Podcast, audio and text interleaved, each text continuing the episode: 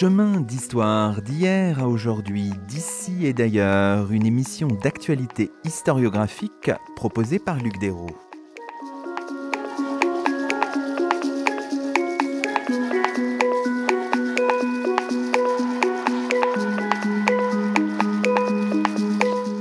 Bonjour à toutes et à tous.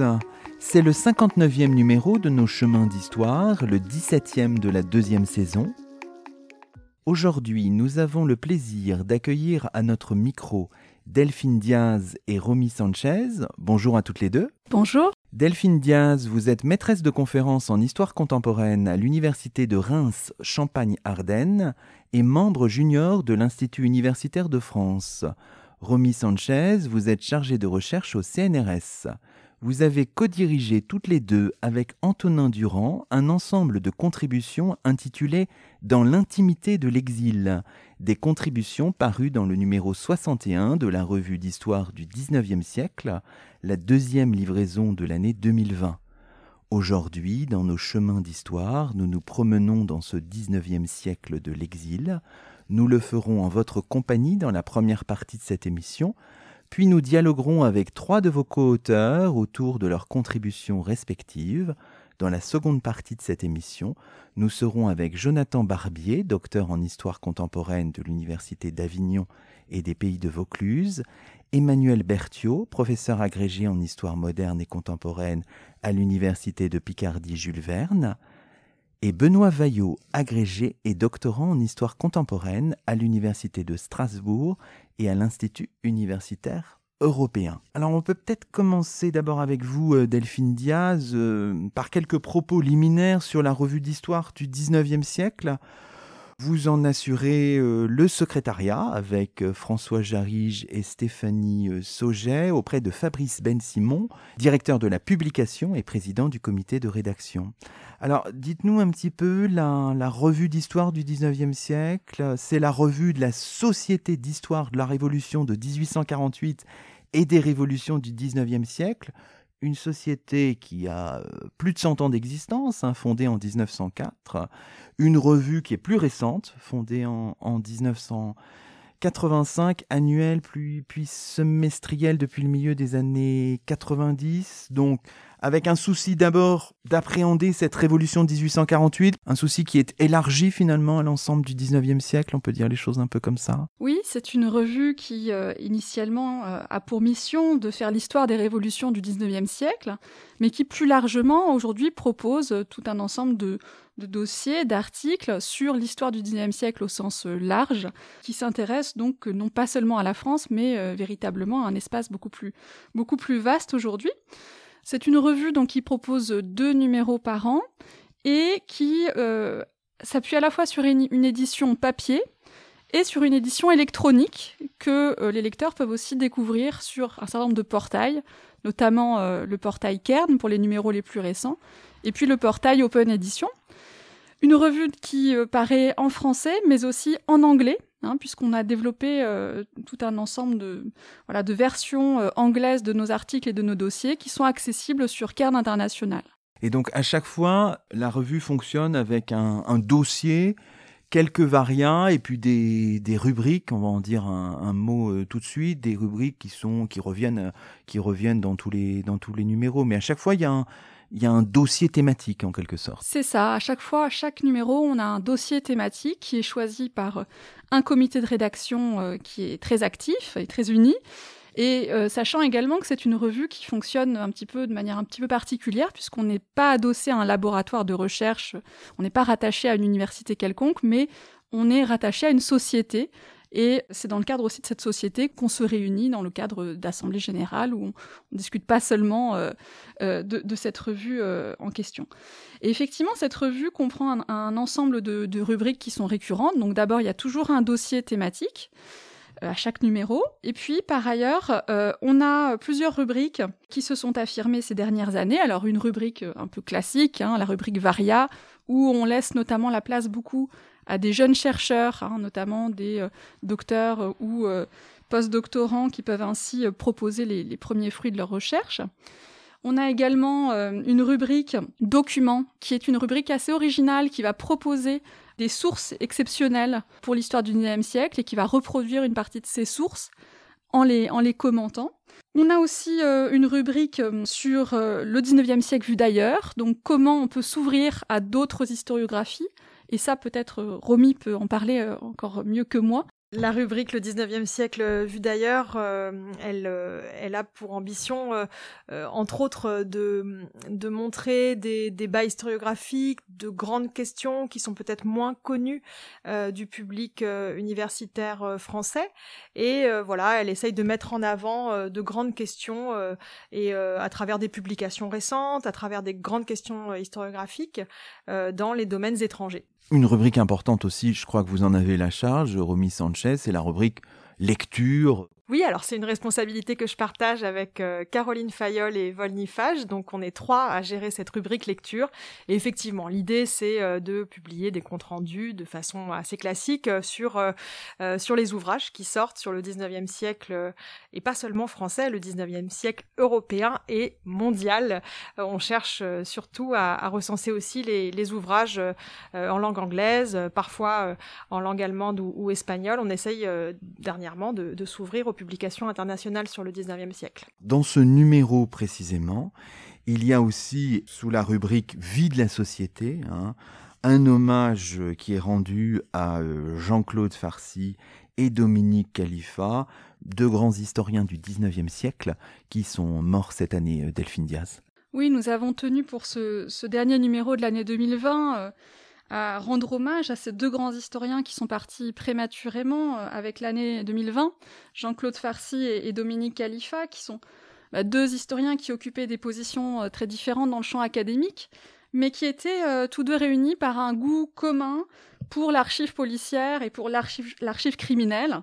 Hein, et d'ailleurs, ils avaient été tous deux co-auteurs ensemble en 2007 d'un ouvrage collectif sur l'enquête judiciaire en Europe au XIXe siècle. Donc on a tenu ici à réunir des textes, de, courts textes, de collègues, d'amis, euh, à travers la France et le monde pour rendre hommage à ces deux grands historiens que nous avons euh, perdus. Alors je le dis pour nos auditeurs, il y a presque exactement un an dans les studios de Radioclip euh, où nous étions à ce moment-là, nous recevions Dominique Khalifa pour son, son, dernier livre sur les, les chrononymes, les noms, les noms d'époque.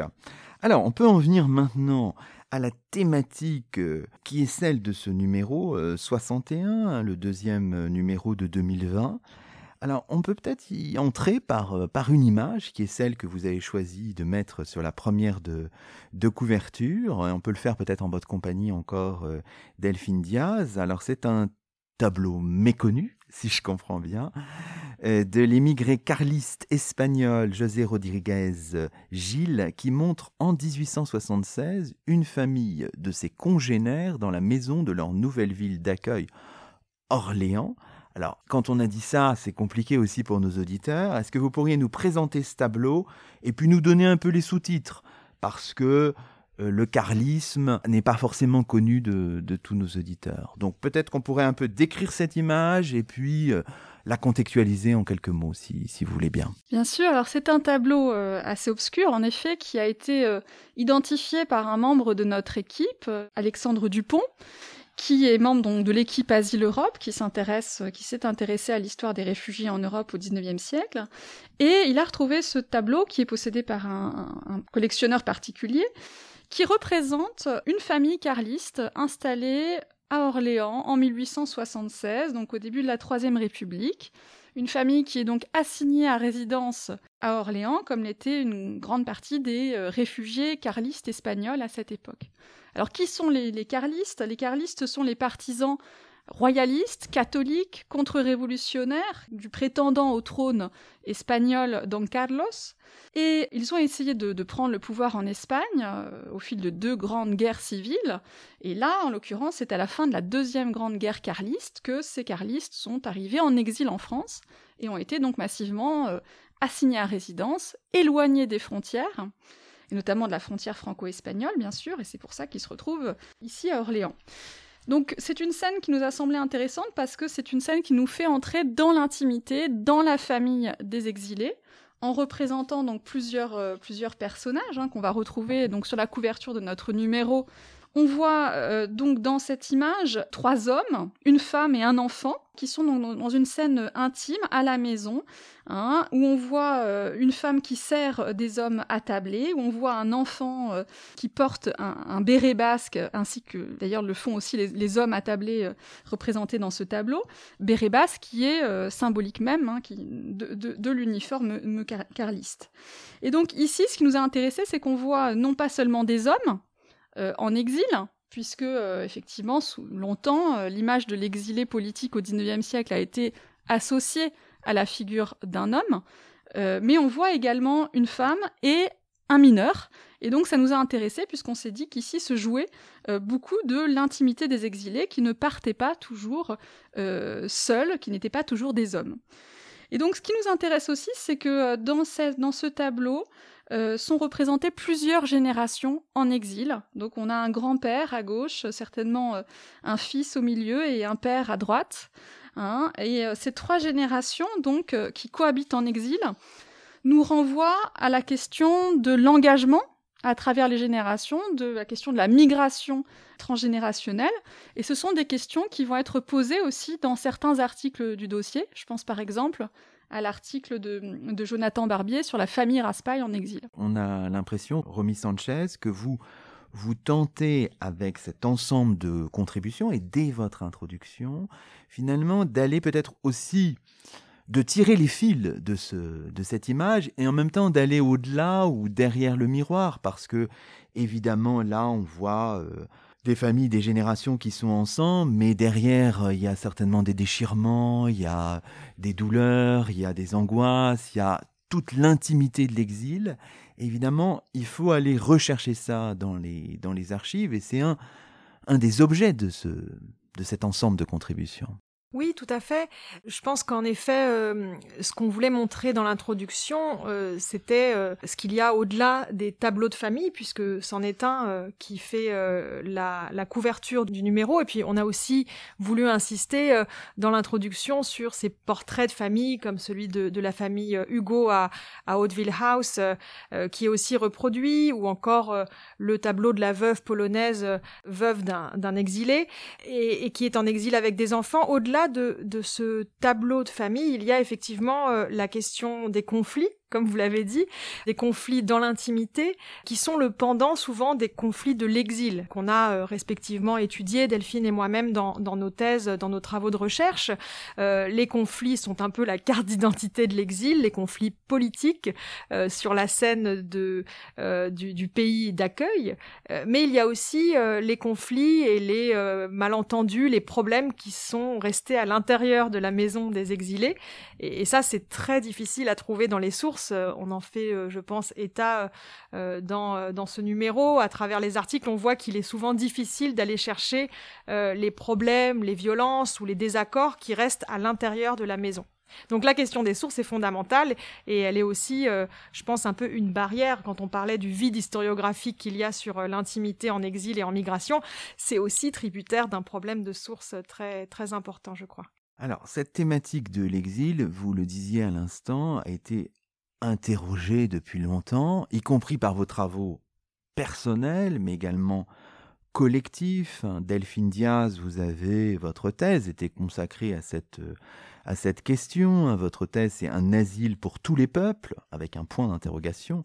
Exilés et réfugiés étrangers dans la France du 1er 19e siècle. C'est paru chez Armand Collin en 2014. Votre thèse à vous, Romy Sanchez, qui va incessamment sous peu paraître aux presses universitaires de Rennes, s'intitule Quitter Cuba, exilé et banni au temps du séparatisme cubain. Et puis évidemment, il y a tout ce programme, il faut qu'on en dise un mot même rapide, hein, tous ces programmes de recherche, Delphine Diaz, euh, le programme évidemment Asile Europe 19, hein, euh, qui a couru de 2016 à 2020, un programme que vous avez dirigé, qui a été porté aussi par votre laboratoire de Reims, le CERIC, hein, sur, euh, sur l'exil politique, son vocabulaire, etc. Et qui est prolongé un petit peu, en quelque sorte, hein, par un, programme qui s'appelle Femmes Exil, Famille, Parenté et Intimité en exil dans le long 19e siècle. Un programme financé par l'Institut euh, Convergence Migration, euh, qui court de 2020 à 2022, et dont vous êtes tous les trois, avec euh, Antonin Durand, les, les porteurs. Donc voilà, il y a toute cette dynamique-là, et finalement, cet ensemble de contributions, il s'inscrit aussi dans tout ce mouvement qui devient maintenant important. Alors ce premier programme Asile Europe 19 avait en effet pour but de, comparer euh, l'accueil des réfugiés en, Europe entre les années 1830 et 1870 et en prenant finalement pour champ d'études plusieurs grands pays euh, d'Europe occidentale et d'Europe méridionale qui ont accueilli des exilés et des réfugiés politiques, qui ont adopté des législations nouvelles pour traiter ces réfugiés, Hein. Donc le but était à la fois d'avoir cette approche euh, comparée hein, des pays d'accueil, et puis d'avoir aussi une approche plus transnationale des, parcours d'exil à travers, euh, travers l'Europe. Pour mener ces recherches, on, on est parti de l'étude de sources on va dire, classiques, de sources administratives, de sources policières, de sources diplomatiques. Et puis, on a aussi, bien sûr, varié les points de vue en partant du point de vue des exilés eux-mêmes, en nous intéressant euh, notamment à la presse, en nous intéressant de plus en plus également bien, à tous les euh, journaux intimes, à toutes les correspondances laissées par les exilés politiques.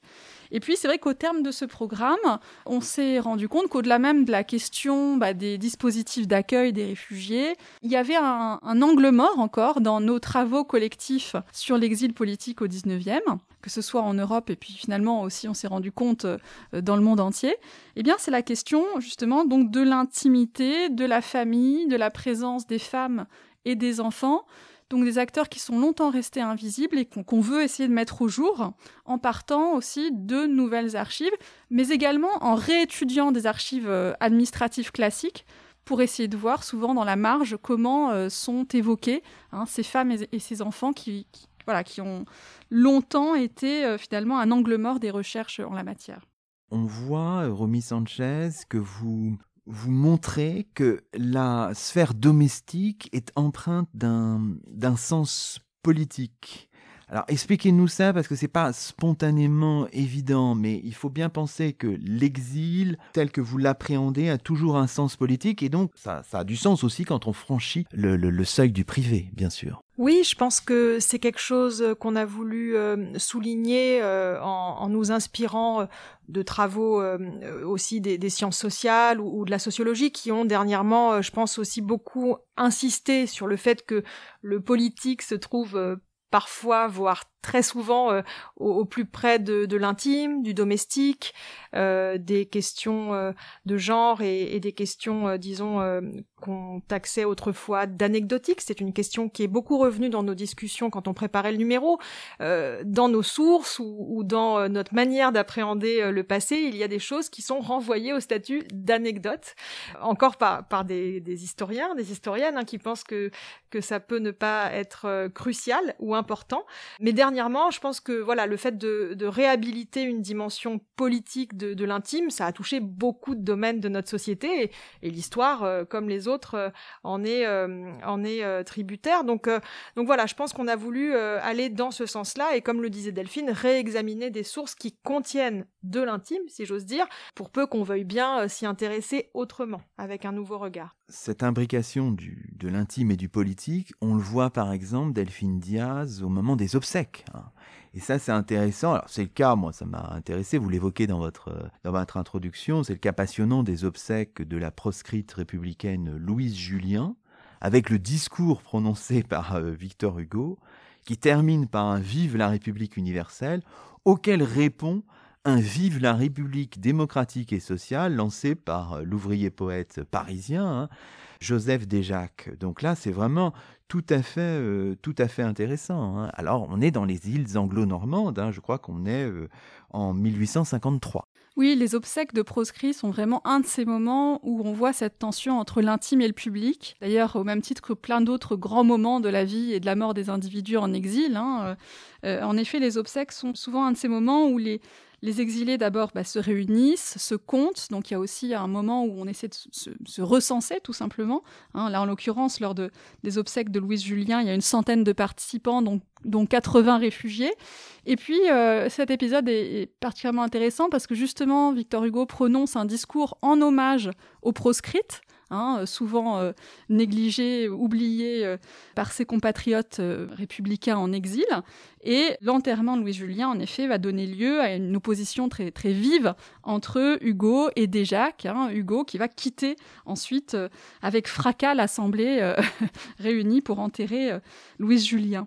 Donc en effet, tous ces moments de la vie et de la mort des proscrits sont souvent très révélateurs de ces tension entre l'intime et le collectif, entre ce qui peut, à première vue, relever d'une quelque chose de, voilà de, domestique euh, et ce qui peut relever de quelque chose de beaucoup plus collectif, de beaucoup plus engagé. Et c'est le cas aussi de plein d'autres moments euh, de la vie des proscrits. Je pense par exemple au moment où on va baptiser des enfants en exil. Souvent, le nom de baptême est, vraiment très pensé en fonction euh, du lieu d'accueil, en fonction des circonstances. On, pourra le voir ensuite par la suite avec le l'article d'Emmanuel Berthiaud sur euh, Olivier en exil avec sa femme et son enfant. Donc tout un ensemble de voilà d'éléments de, la vie domestique sont extrêmement politisés euh, en exil. On l'a dit, Romy Sanchez, on a insisté là-dessus. Hein, vraiment, la question des sources est décisive. Euh, comment traquer l'intime, l'intime qui peut être défini. vous reprenez la formule de Caroline Muller qui est vraiment intéressante, qui est intéressante en même temps qui pose plein de, difficultés. Hein. L'intime étant défini comme ce que les personnes souhaitent cacher au plus grand nombre. Hein, comment traquer L'intime de l'exil dans les archives, c'est difficile. On a vu les journaux, les mémoires, les correspondances, les sources de la surveillance aussi. Enfin, tout ça, c'est passionnant. Et puis pour faire quelle histoire hein? Et vous dites à un moment, il s'agit d'enrichir l'histoire des exils, mais de repenser aussi l'histoire de la parenté. voilà, on est à la jointure de ces deux, choses-là, donc l'un enrichissant l'autre. Oui, je pense qu'il y a dans notre dossier euh, euh, un élément, euh, là encore, qu'on avait décelé dans nos travaux respectifs, c'est le fait que l'exil politique, en l'occurrence, euh, il sert souvent à mettre en évidence des choses, à, à, grossir le trait parfois, ou en tout cas à, souligner des choses qui, en exil, apparaissent différemment, autrement, qui apparaissent parfois plus, tout simplement. On parlait tout à l'heure des, des, conflits, et j'insiste sur cette question. Sylvie April en parle dans, dans son article, et je pense que l'exil permet aussi de réexaminer euh, l'histoire de l'intimité, de la famille, de la parenté, qui sont des champs très développés hein, par une historiographie qu'on a qu'on a fait qu'effleurer d'ailleurs dans dans l'introduction parce qu'elle est très étendue et, la définition de l'intime c'est s'attaquer à quelque chose de, de très épineux et je pense que c'est difficile d'être complet sur la question. Mais pour en revenir aux apports mutuels, oui, tout à fait. Je pense que l'exil, si on le définit euh, de manière politique, euh, l'exil politique peut aussi dire des choses de l'histoire de la famille, tout comme euh, la migration euh, en général, elle peut aussi euh, aider à repenser des dynamiques de la vie privée, de ce qu'on appelait avant l'histoire du quotidien. Et je pense que c'est utile de sortir de certains champs à travers l'exil. L'exil même de manière métaphorique, c'est c'est le fait de s'éloigner pour voir des choses qu'on n'aurait pas vues si on n'était pas parti. Et je pense que ça, ça fait un peu cet effet-là pour la question qu'on a voulu euh, analyser ensemble. D'ailleurs, ce qui est intéressant, Delphine Dia, c'est que dans les historiens, historiennes que vous convoquez, je sais pas, je pense par exemple à Emmanuel Berthiaud, il y a des historiens qui sont, ou des historiennes en l'occurrence, qui sont plus des historiens de la parenté, enfin de ces choses-là, plus que des historiens de l'exil. Donc, ce qui montre bien l'imbrication d'une certaine manière entre les, entre les deux.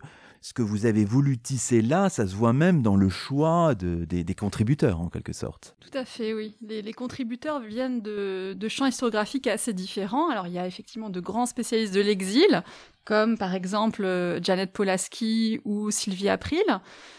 Et effectivement, il y a euh, d'autres chercheurs qui viennent d'autres études, d'autres champs.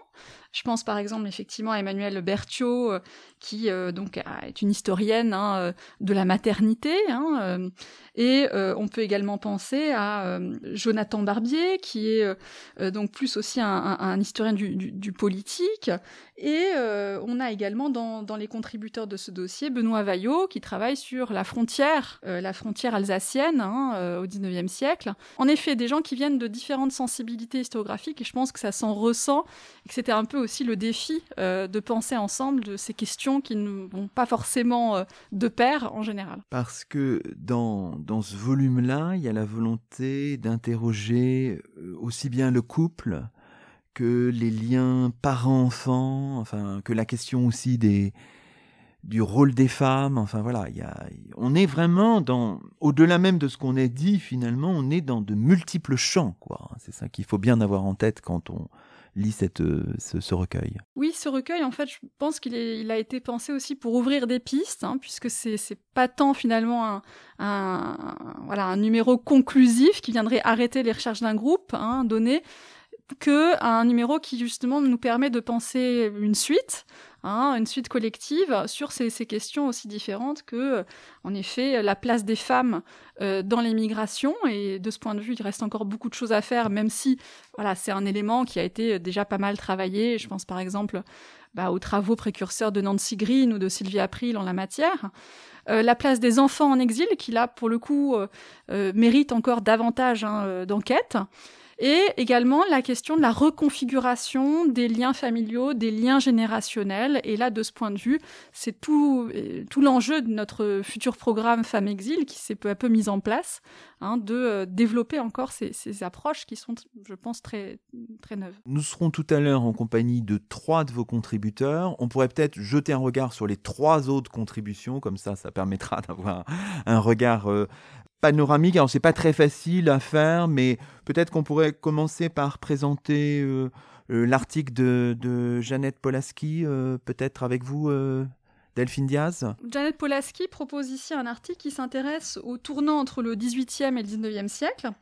Elle centre son regard sur deux villes portuaires, la ville-État de Hambourg et la ville danoise qui est voisine d'Altona. Donc ce sont en fait deux villes qui sont analysées comme des espaces de refuge et ce qui nous a intéressé ici, c'est que bah, spontanément, ce ne sont pas des espaces auxquels on pense quand on réfléchit à l'asile donné euh, aux émigrés et aux exilés politiques euh, à cette époque.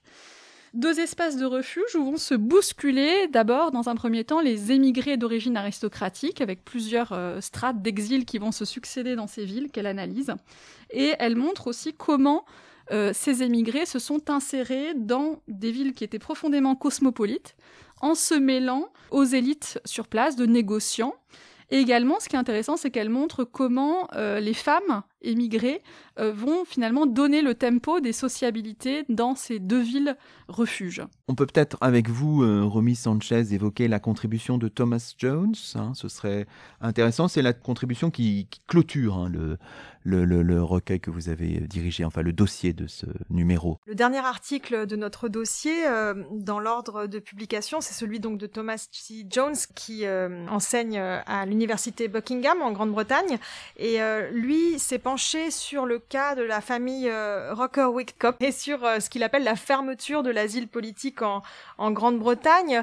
Euh, Thomas C. Jones a fait ses recherches dans le cadre d'un projet de livre qui analyse justement le rôle d'asile et de refuge de la Grande-Bretagne dans le long 19e siècle, puisqu'il y aurait donc cette idée d'une Grande-Bretagne qui accepte beaucoup plus de réfugiés que d'autres pays européens, et justement jusqu'à euh, la période de la Première Guerre mondiale, euh, où justement au début de ce XXe siècle, euh, le contexte qu'il analyse pour le cas d'étude de cette famille montre qu'il y a une véritable fermeture progressive, progressive, oui, de cette de cette tendance à accueillir pas tout le monde, mais en tout cas beaucoup de monde.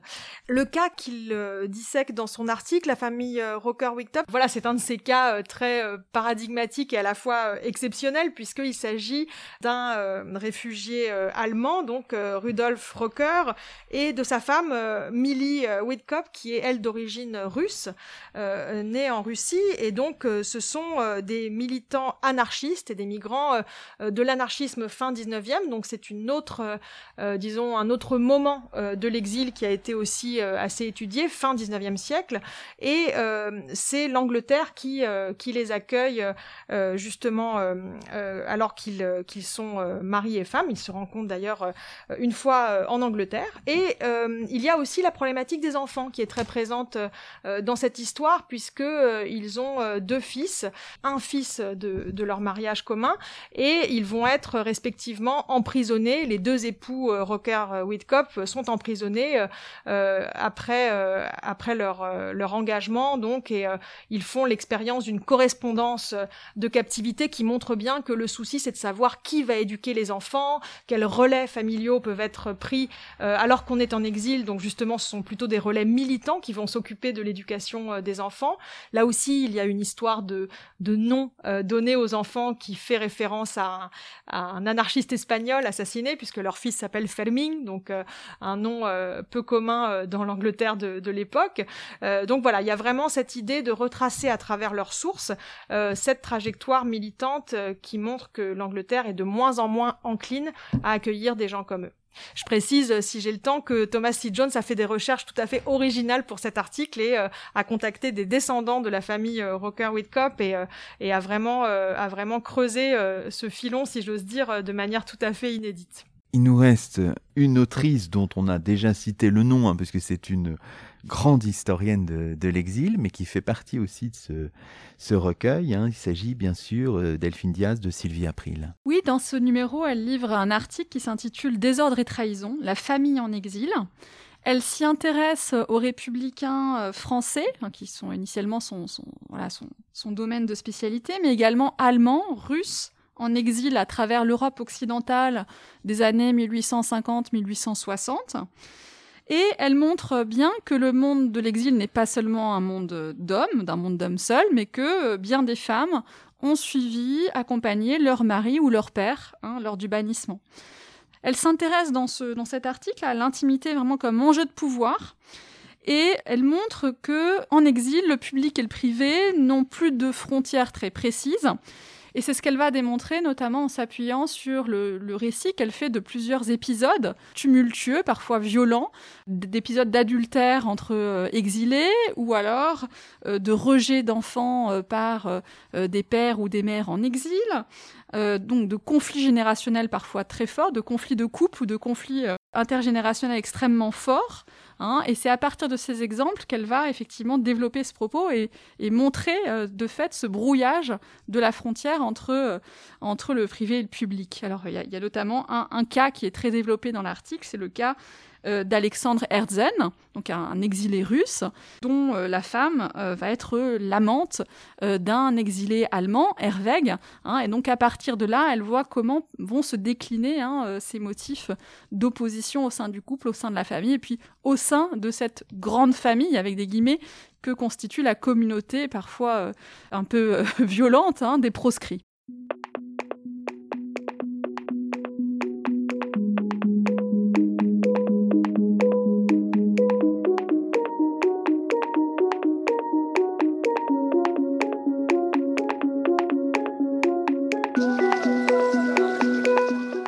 Écoutez Chemin d'Histoire, une émission d'actualité historiographique. Aujourd'hui, Luc Dérault s'entretient avec Delphine Diaz, Romy Sanchez, Jonathan Barbier, Emmanuel Berthiaud et Benoît Vaillot, co-auteurs d'un dossier documentaire intitulé Dans l'intimité de l'exil, un ensemble de contributions paru dans le numéro 61 de la revue d'histoire du 19e siècle.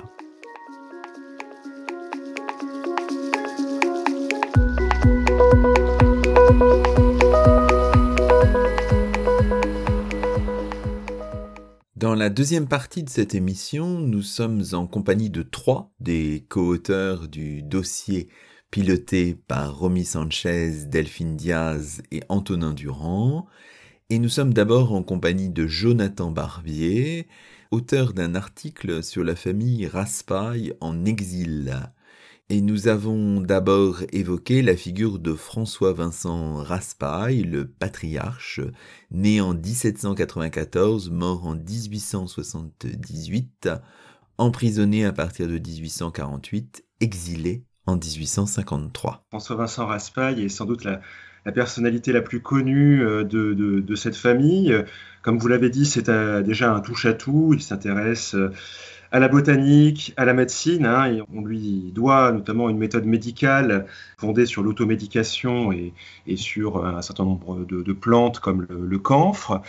Et puis à côté de ses travaux euh, scientifiques, c'est aussi euh, quelqu'un qui est bien impliqué dans la vie politique du 19e siècle, qui entre dans le républicanisme dans les années 1830. Euh, et en 1848, il revient sur le devant de la scène en proclamant la Deuxième République en février 1848 à l'hôtel euh, de ville de, Paris, en étant élu député de la Seine en 1848, en créant un club, un journal républicain, en recueillant aussi 36 000 voix sous l'étiquette socialiste lors de l'élection présidentielle en 1848. Mais c'est vrai qu'il y a un événement marquant aussi euh, dans son, itinéraire en 1848, c'est cette manifestation le 15 mai 1848 à l'Assemblée nationale en faveur du peuple polonais qui est réprimé par les Russes il est arrêté, il est emprisonné euh, tout d'abord au donjon de, Vincennes, puis euh, à la citadelle de Doulins euh, dans la Somme. Et comme vous l'avez dit, en effet, en 1853, sa peine de prison est commuée en exil. Alors c'est vrai qu'on peut se demander pourquoi sa peine de prison a été commuée en exil, parce que la famille Raspail connaît un autre événement tragique, et eh bien c'est le décès de l'épouse, Madame Raspail, Madame Adélaïde Raspail, qui décède en 1853 elle aurait attrapé une maladie en allant rendre visite à son mari en, prison. Et les républicains, le mouvement républicain, détourne euh, cet euh, enterrement en manifestation politique en opposition à la censure imposée par euh, Napoléon III. À partir de ce moment, les cris comme Vive Raspail hein, sont vus comme séditieux, ils sont aussi très populaires, et donc l'empereur décide de commuer la, peine de prison de, Raspail en exil. La suite de notre conversation avec Jonathan Barbier a traité du fils aîné de François-Vincent Raspail, Benjamin, né en 1823, mort en 1899, peintre et homme politique, condamné après le coup d'État du 2 décembre 1851, exilé en Belgique et donc rejoint par son père oui, c'est une famille qui se retrouve parce que vous avez tout à fait raison. Elle, était éclatée finalement cette famille en 1848. On le voit bien avec Raspail qui était en prison. Benjamin à ce moment-là, Benjamin Raspail est euh, déjà depuis 1849 représentant du peuple de du Rhône. Hein. donc, euh, il, euh, il, essayait de faire entendre la voix de son père à l'Assemblée, mais c'est vrai que c'est une famille qui était éclatée en 1848 et qui va se retrouver à ce moment-là. Benjamin Raspail, comme beaucoup donc de, de républicains de l'époque, est condamné à la proscription après le, coup d'État euh, du 2 euh, décembre 1851. Il se rend en, Belgique et il peut rester en Belgique parce qu'il a un handicap. Il est amputé d'une jambe et c'est pour ça que euh, les autorités belges l'autorisent à séjourner à Bruxelles. Et François-Vincent Raspail va rejoindre bien sûr son fils, mais la position euh, finalement frontalière de, la Belgique est intéressante pour, euh, François-Vincent Raspail parce qu'il doit régler aussi un certain nombre d'affaires euh, de succession liées au décès de, de son épouse Adélaïde, Adélaïde Raspail. L'entretien avec Jonathan Barbier ensuite porté sur les sources disponibles pour appréhender l'exil de la famille Raspail et le rapport de cette famille avec la vie politique française et la vie politique belge. Un exil qui dure jusqu'en 1862 pour François-Vincent Raspail, 1864 pour son fils aîné Benjamin. Les sources ont été euh, assez variées. Euh, j'ai dépouillé des, correspondances, des, des, rapports de police, des agendas, des actes aussi de mariage, parce que Benjamin Raspail s'est marié avec une femme belge et puis euh, aussi les dossiers de la police euh, des étrangers. Donc euh, toutes ces recherches, eh bien, ça m'a demandé d'aller notamment dans deux sites qui conservent les, fonds Raspail, importants, les fonds privés Raspail, c'est Carpentras avec la bibliothèque municipale, la bibliothèque Aguimbertine, les archives départementales du Val-de-Marne à Créteil aussi qui ont un fonds Raspail important. Et puis j'ai complété mes recherches en allant notamment aux archives départementales de la Somme, du Nord. Je suis allé aussi euh, aux archives euh, générales du Royaume de Belgique pour regarder justement ces dossiers de la, police des, étrangers. Alors, cette étude finalement de cas sur, euh, sur Aspail a été intéressante dans le sens où on, voit bien que travailler sur une famille en exil, travailler sur ses sources, cela permet de, de voir finalement, de déconstruire un cliché.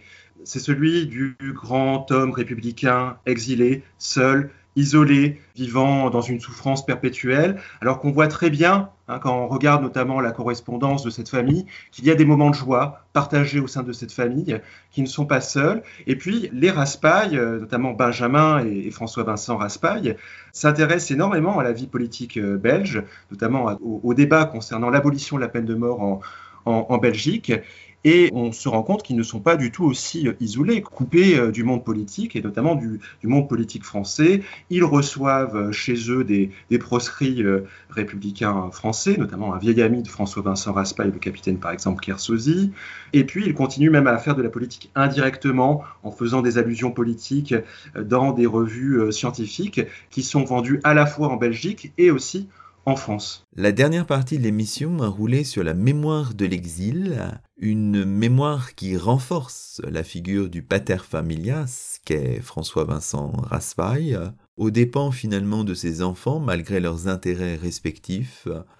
On peut citer notamment Marie-Apolline, née en 1836, morte en 1876, Xavier, né en 1840, mort en 1926, et on peut évoquer enfin la figure du neveu Eugène Raspail, né en 1812, mort en 1888, considéré au départ comme un fils adoptif avant d'être littéralement répudié. Vous avez raison d'insister sur ces euh, figures qui permettent de réinterroger aussi euh, euh, des catégories qui ont été développées par des historiens des migrations. Je pense notamment aux travaux de Nancy Green.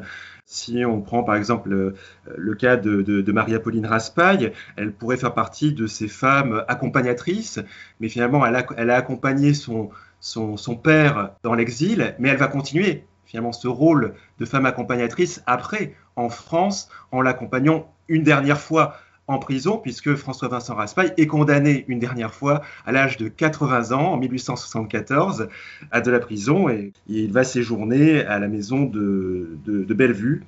Et en ce qui concerne, c'est vrai, Xavier Raspail, là aussi c'est intéressant parce qu'on est dans, finalement, on voit bien un cas très particulier d'une famille qui a connu plusieurs fois cette peine de, l'exil. Et Xavier Raspail représente bien finalement ce, Benjamin de la famille qui a été très marqué par cette transmission familiale de la mémoire euh, de l'exil qu'on a retrouvé aussi euh, sous d'autres formes aussi dans la toponymie hein, d'un certain nombre de lieux, je pense au parc Raspail euh, à Uccle, ou même sur euh, euh, la façade de la maison de l'ingénieur Émile Raspail, un autre fils de François-Vincent Raspail, avec une devise où il a mentionné cette, expression dans les lauriers, l'exil. La, mémoire familiale de, l'exil est complexe et, et, il y a des exceptions. Eugène Raspail est une exception. Pour François-Vincent Raspail, durant les années 1830, Eugène Raspail, c'est quasiment son fils adoptif. Hein. Il l'intègre, en tout cas, dans la rédaction de son premier journal républicain, Le Réformateur, en 1834-1835. Et on voit très bien euh, dans les correspondances entre les deux hommes qu'il y a vraiment une, très grande affection, un très grand respect entre, entre ces deux personnages. Et puis, Eugène Raspail euh, ne choisit pas la Belgique comme terre de, proscription. Il fait euh, quasiment un tour d'Europe à ce moment-là. Et il revient avant même euh, l'amnistie générale de 1859. Et donc là aussi, ça, pose question sur euh, ses positions vis-à-vis de, l'Empire euh, à ce moment-là. Et puis sous la Troisième République, on sent bien que finalement cette fracture qui s'est dessinée durant l'exil va se poursuivre, notamment durant les, les, élections législatives des années 1870, où François-Vincent Raspail appelle très clairement à voter pour l'adversaire d'Eugène Raspail, de son propre neveu, hein, dans le Vaucluse, Jean Saint-Martin. Là, clairement, la, rupture est, déclarée à ce moment-là. Et nous sommes désormais avec Emmanuel Berthiaud et nous évoquons le couple Olivier, un couple en exil en Italie entre 1870 et 1873. Émile Olivier, né en 1825, mort en 1913, a épousé Marie-Thérèse Gravier, née en 1850, morte en 1934, et le mariage date de septembre 1869. Émile Olivier est une figure bien connue de la fin du Second Empire. Il est à la tête du cabinet entre janvier et août 1870. Son cabinet est renversé le 9 août et le couple décide très vite de s'exiler en Italie. Alors il s'agit effectivement d'un jeune couple, même si l'écart d'âge est important entre les, deux conjoints. Émile Olivier est effectivement cet homme politique brillant, hein, de sensibilité républicaine qui s'est rallié à, à l'empire libéral de Napoléon III et qui était très exposé hein, dans ce cabinet qui était en but à, à, de très nombreuses critiques, qui a dû euh, effectivement euh, voilà suivre cette, euh, cette décision là d'entrer en d'entrer en guerre un petit peu contraint, même si on lui a reproché cette fameuse formule du carré la guerre hein, d'un cœur léger qui va porter comme un fardeau jusqu'à la jusqu'à la fin de sa vie. Et effectivement sa jeune épouse qui a quand même 25 ans moins que lui, hein, qui est âgée de 21 ans, lui était veuf, avait connu déjà voilà un parcours politique important avant. ils ont eu déjà euh, des difficultés hein, en termes de couple ensemble pendant les premiers mois là, du ministère Olivier. Et brutalement, euh, effectivement, euh, le cabinet Olivier est renversé le 9 août 1870. la guerre franco-prussienne a démarré le 19 juillet, ça commence extrêmement mal et Émile Olivier va très vite être considéré comme un, bouc émissaire son cabinet est renversé et très rapidement, Émile Olivier choisit de partir en Italie parce qu'il se sent inutile en France et il pense pouvoir avoir des appuis politiques en Italie. Il cherche des, des soutiens. Et donc il quitte le 12 août 1870 la France, mais finalement très rapidement, il se rend compte qu'un retour est impossible puisque euh, il risque d'être euh, poursuivi hein, pour euh, justement cette avoir rentré, enfin, faire rentrer la France en, guerre.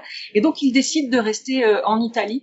Et finalement cet exil va se prolonger pendant trois ans. Donc vraiment c'est un couple qui brutalement va passer d'une très grande exposition de la lumière en quelque sorte à l'ombre hein, et y rester pendant plus de, plus de trois ans. La suite de la conversation a porté sur les sources qui permettent de mieux comprendre la vie et les activités du couple Olivier installé dans le Piémont entre 1870 et 1873. Alors la, particularité de ma, documentation pour cet article, c'est que j'ai utilisé essentiellement des sources féminines, ce qu'on n'attendrait pas forcément quand on, s'intéresse au couple Olivier. Parce qu'en réalité, moi j'ai surtout travaillé sur le journal intime de Marie-Thérèse Olivier qu'elle a tenu entre 1869 et 1882 et qui est conservé aux archives nationales, parce que c'est un document que j'ai découvert exploité à l'occasion de ma thèse de doctorat. Et j'ai également pu euh, bénéficier, enfin travailler sur les mémoires qu'a laissé euh, Marie-Thérèse Olivier, qui n'ont été publiés qu'en 1970, mais qui évoquent euh, son enfance jusqu'en gros aux années 1871-72. Et c'est assez rare d'avoir finalement plusieurs sources féminines ainsi conservées sur la longue durée dans une situation d'exil. Parce que clairement ici, c'est parce que son époux est célèbre hein, que ces, ces documents ont été conservés. Et ça a l'avantage de pouvoir documenter l'intimité et le vécu, ce qui est plutôt rare finalement en situation d'exil. Alors dans le cas d'Émile Olivier, j'ai pu également utiliser quelques lettres qu'il a euh, envoyées à différents correspondants. Ces lettres ont été publiées par son épouse ou reproduites euh, par elle dans ses mémoires. Et donc c'est tout l'intérêt justement ici d'un croisement de sources différents, et puis aussi de pouvoir confronter des points de vue masculins et féminins. Comme nous l'a expliqué Emmanuel Berthiaud, la vie menée par le couple Olivier en Italie entre 1870 et 1873 est une vie de retraite et de travail. Alors au début, le, couple suit en effet de près les événements français, la guerre franco-prussienne, ils la suivent au jour le jour, le traité de Paris, la commune de, Paris également. Ils lisent beaucoup la presse, reçoivent des dépêches, des lettres de leurs amis français qui les informent, ce qui traduit évidemment une inquiétude personnelle euh, très, très élevée, enfin très forte. Hein. Ils sont inquiets pour leurs proches, pour leurs biens. De manière générale, ils sont inquiets pour le sort de la France. Ils veulent même, dans le cas d'Émile Olivier, peser encore sur les événements peu à peu, notamment à partir de la Commune de Paris, ils prennent de la distance, la situation politique se normalise, ils sont moins impliqués, et puis ils ont trouvé aussi, voilà, euh, leur propre centre d'intérêt euh, en exil. Et très clairement, cet isolement, s'il est d'abord subi, euh, il finit par être assez choisi et revendiqué. Il y a vraiment cette volonté d'avoir une retraite solitaire, une vie presque monacale. Hein. La métaphore du cloître est souvent employée hein, par, par Émile Olivier. Bon, il faut dire qu'ils vivent dans un petit village de montagne qui est sous la neige pendant une bonne partie de l'hiver. Ça rend impossible de maintenir le type de sociabilité qui prévalait au temps du ministère Olivier. Ils fréquentent bien quelques locaux, mais de manière assez ponctuelle. Mais clairement, euh, très vite, ils vont organiser une, comme vous dites, une vie de travail, une vie de retraite. L'emploi du temps est très rigoureux au quotidien. On sent la volonté de lutter hein, contre le, vide des journées. C'est intéressant, c'est que si les, tâches sont très genrées, hein, euh, tâches domestiques pour Marie-Thérèse Olivier, le travail pour euh, Émile Olivier, il y a aussi beaucoup de tâches partagées. Le couple va collaborer notamment pour l'écriture de ce qui est censé être la grande œuvre d'Émile Olivier, qui est ce livre qui doit rétablir la vérité sur le ministère Olivier et la guerre. Et donc ce travail de documentation, d'écriture, euh, va les rapprocher et va les occuper euh, pleinement au, quotidien. Et on retrouve en tout cas dans ce couple un espèce d'idéal aussi euh, stoïcien. Quoi. On s'éloigne des loisirs, des distractions. voilà, on est capable de vivre autonome et de manière très sobre. La suite de la conversation a porté sur la figure de Marie-Thérèse Olivier, une figure de suiveuse pour reprendre la typologie de Nancy Green Alors, elle correspond bien en effet à la figure de la suiveuse, voilà, qui correspond en gros aux femmes qui sont contraintes hein, d'accompagner un, époux qui s'exile. Sauf que ce qui est intéressant, c'est que la littérature de l'exil présente souvent ces femmes comme passives, plus fragiles que les hommes, qui vivent mal la situation de l'exil, Or, c'est pas tellement le cas ici, finalement. Malgré sa jeunesse et son inexpérience, elle semble s'adapter assez vite et finalement apprécier rapidement cette existence retirée. Parce qu'elle a beaucoup souffert, justement, d'être surexposée lors du ministère de son mari. Elle s'estimait pas assez euh, euh, formée, euh, peu cultivée, etc. Elle souffrait beaucoup la comparaison avec la première épouse d'Émile Olivier, Blandine, Blandine List. Et de fait, finalement, cette existence retirée, où il y a une plus grande proximité avec son mari qu'elle peut voir au quotidien, finalement, c'est plus conforme à ses goûts, à ses missions aussi. Hein. Elle pense qu'elle veut être avant tout une bonne épouse, une bonne mère. Et finalement, cette manière de se conformer finalement au rôle de genre attendu pour son sexe lui procure un apaisement et lui donne l'impression d'être à, sa place. Alors nous, ça nous apparaît comme une forme de recul en matière d'émancipation par rapport à ce qu'elle avait pu connaître au début de son mariage, mais finalement, cette expérience de l'exil lui permet de gagner en assurance et en autonomie finalement sur d'autres d'autres plans. Nous avons évoqué également d'autres figures familiales qui gravitent autour d'Émile et de Marie-Thérèse Olivier, notamment le père d'Émile, Démosthène Olivier, et le fils du couple né en exil, Jocelyn Olivier. Oui, parce que ce n'est pas un exil de couple. En effet, très rapidement, euh, Émile Olivier est rejoint par son père, Démosthène Olivier, lui-même ancien proscrit et exilé en Italie. Il y a un des frères d'Émile Olivier qui est là aussi au départ, et puis qui accompagne également Démosthène Olivier, le premier fils d'Émile Olivier, euh, Daniel. Et de fait, c'est donc un exil contraignant au quotidien au départ, parce que voilà, tout le monde se retrouve dans un petit espace euh, avec une proximité qui n'est pas forcément très bien vécue. Et on se doute justement que c'est, même si les sources là n'évoquent évoque peu de choses, mais c'est aussi intéressant. Il y a beaucoup de pages arrachées dans le journal de Marie-Thérèse Olivier. On voit que les relations avec Démosthène Olivier s'améliorent sensiblement après, mais on mesure aussi à quel point peut-être elles ont été difficiles en fait au quotidien. Mais finalement, ce qui va pacifier les choses et ressouder d'une certaine manière la famille, c'est la naissance du premier enfant du couple euh, Olivier, euh, qui naît donc en, en, exil en 1871 et qui fait de cet exil un moment particulier. Cet enfant est vu comme une bénédiction divine, une consolation. Il va permettre vraiment au couple de se projeter dans l'avenir, notamment à Marie-Thérèse Olivier qui va se consacrer pleinement à, sa mission de mère éducatrice. Et finalement, voilà, l'enfant va euh, occuper une place centrale dans le quotidien familial. C'est intéressant parce qu'à cette époque-là, euh, les tâches sont souvent extrêmement genrées en matière d'éducation. Les, pères, notamment, s'occupent assez peu au quotidien de des tâches vraiment de, soins des enfants. Et là, on voit cet Émile Olivier finalement qui se transforme en père euh, tout à fait en admiration devant son enfant et qui s'en occupe au quotidien. Donc, ça lui donne une occasion peut-être voilà, d'exprimer des aspects de, de, sa vie ou de sa personnalité qu'il n'aurait peut-être pas pu exprimer autrement, ce qui donne un prix très précieux en fait à cette, euh, à cette expérience de, de l'exil. Finalement, la vie du couple Olivier évolue peu après le retour en France en 1873. Après l'exil italien, c'est bien l'exil intérieur. Euh, finalement, leur retour en France en octobre 1873 change assez peu de choses à leur quotidien et d'une certaine manière, c'est c'est choisi. C'est-à-dire que peu de temps avant de rentrer en France, Émile Olivier dit euh, dans, une lettre à, une de ses amies, j'espère bien transporter ailleurs et continuer la vie dont j'ai si pleinement joui ici. Donc il y a finalement euh, quelque chose qu'on a envie de continuer après, mais il y a aussi toujours ce, regret de ne pas avoir pu peut-être jouer ce rôle pour la France, euh, voilà, qu'il souhaitait jouer. Il médite effectivement beaucoup ces six mois de, voilà, de responsabilité gouvernementale, et donc il va finalement bah, continuer à travailler là-dessus en travaillant sur cette sur cet ouvrage ébauché en exil euh, qu'il faut enfin qu'il va seulement pouvoir publier à partir de 1895 et donc il va compter 17 volumes aidé par sa femme donc finalement leur vie change assez peu et euh, en effet c'est une vie retirée dans leur domaine près de Saint-Tropez où euh, voilà ils vont vivre cette vie finalement loin des mondanités et du monde quasiment jusqu'à la mort d'Émile Olivier en 1913. Et nous sommes désormais en compagnie de Benoît Vaillot qui consacre un article à l'exil des Alsaciens lorrains après la guerre de 1870, et nous sommes partis du traité de Francfort en date du 10 mai 1871, traité qui met fin à la guerre franco-prussienne et qui introduit une clause d'option confirmative, ainsi libellée, les sujets français, originaires des territoires cédés, domiciliés actuellement sur ce territoire, qui entendront conserver la nationalité française, jouiront jusqu'au 1er octobre 1872 et moyennant une déclaration préalable faite à l'autorité compétente, de la faculté de transporter leur domicile en France et de s'y fixer. La première partie de notre entretien est de nature technique et juridique. Cette clause de l'option, euh, donc qui est euh, incluse dans le traité de Francfort, n'est pas euh, inédite au XIXe siècle. Euh, elle renvoie en fait au Congrès de Vienne et en fait tous les traités internationaux au XIXe siècle concernant un changement de frontière euh, en comportent une. Donc il n'y a pas de spécificité, contrairement à ce que l'historiographie française a, essayé longtemps de, de, dire pour montrer la spécificité des Alsaciens-Lorrains.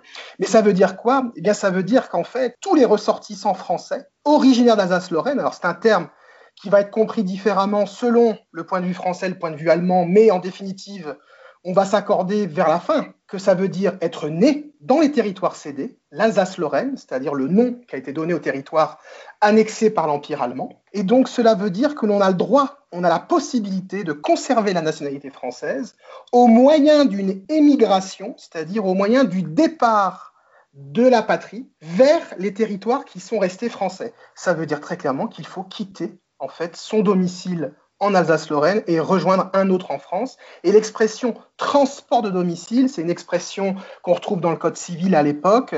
On pourrait dire déménager aujourd'hui, mais le sens le plus proche de ce que cela recouvre, c'est l'émigration, c'est-à-dire l'idée de partir de son pays sans esprit de retour, c'est-à-dire que vous quittez l'Alsace-Lorraine et vous n'y revenez jamais. Il y a un délai d'abord qui est effectivement introduit dans la clause d'option, qui, renvoie vers septembre-octobre 1872. Alors ça fait en gros euh, un petit peu plus d'une année pour les Alsaciens lorrains qui habitent au pays pour se décider à quitter le pays et conserver la nationalité française. S'ils veulent la conserver, ils doivent le déclarer auprès du Kreisdirektor, donc l'équivalent du sous-préfet en Alsace-Lorraine, ou devant le maire en France, dans la commune où ils vont émigrer.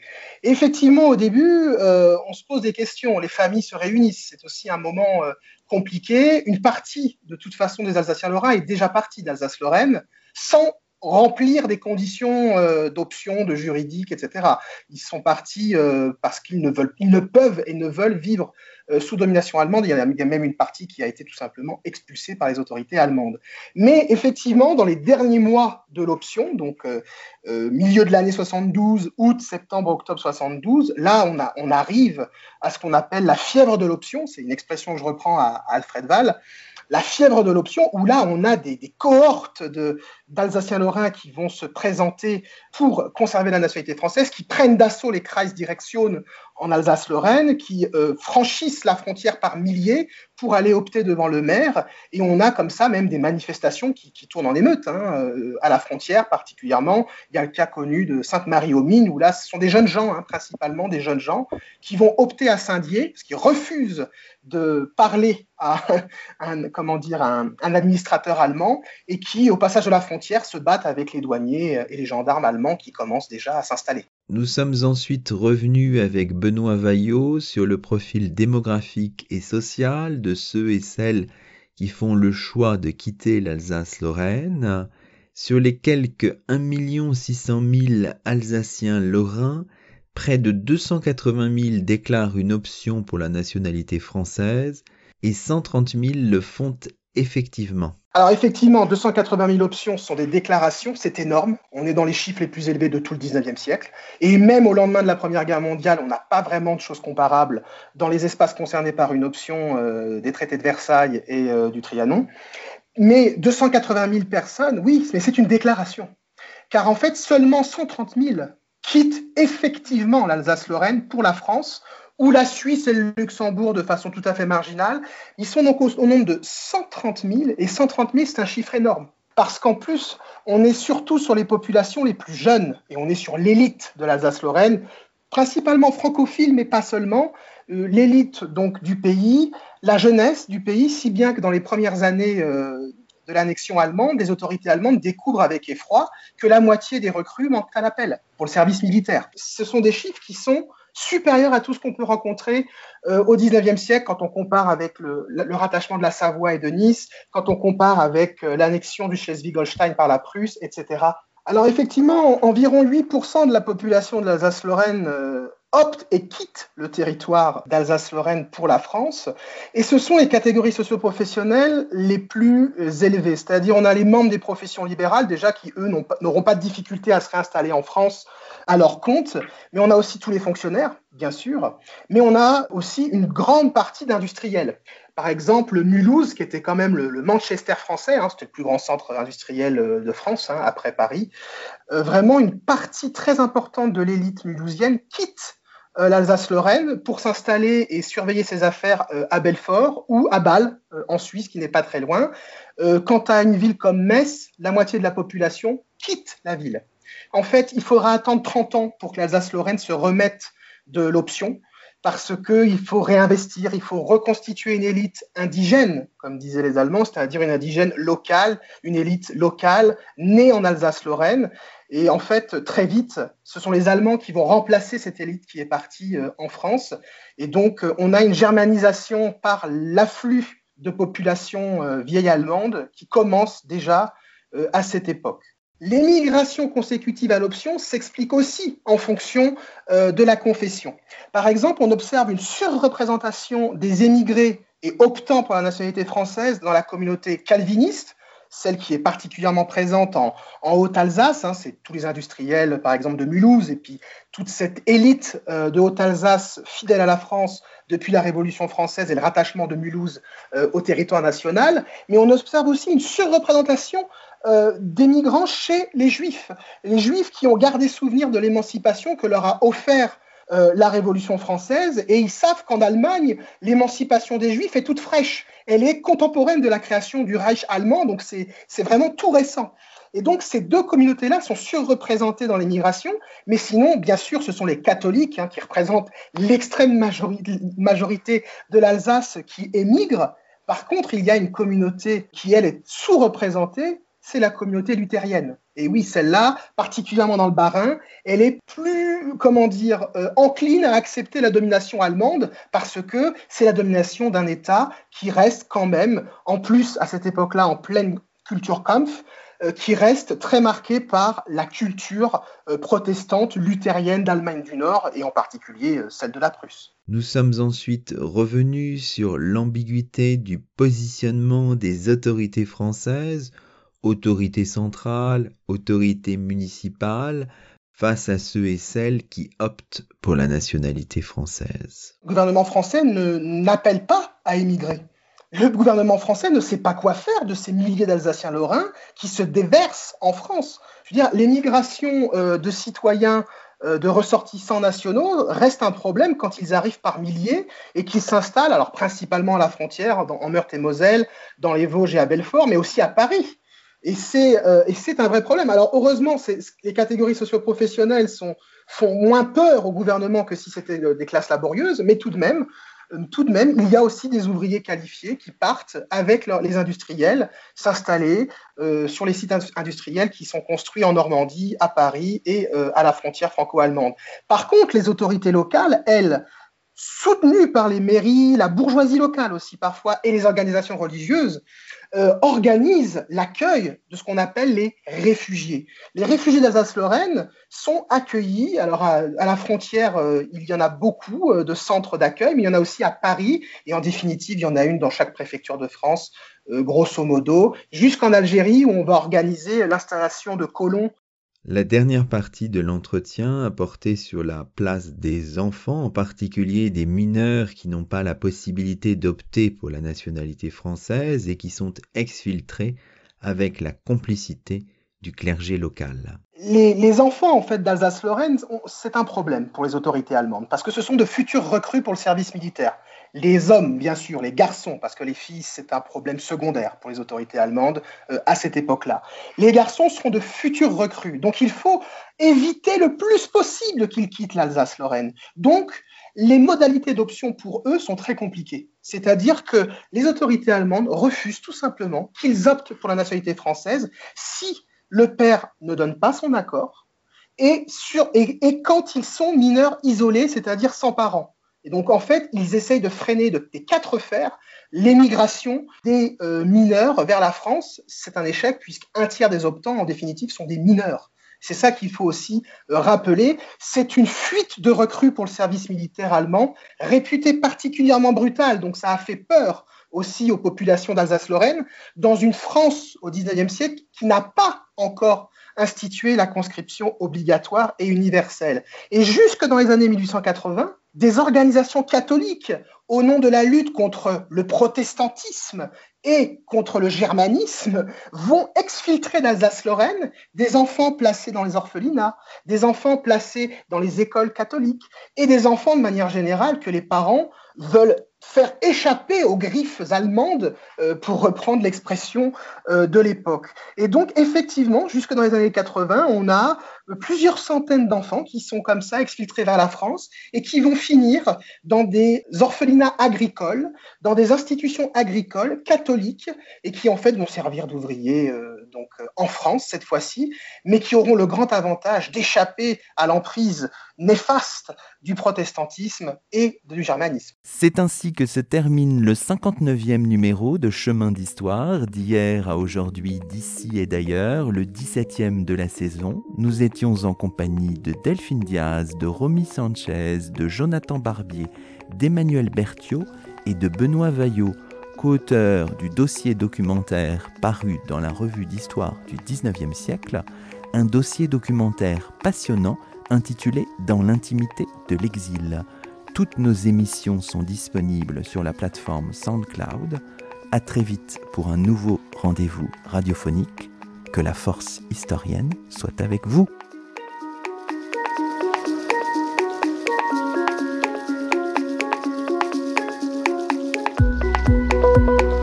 you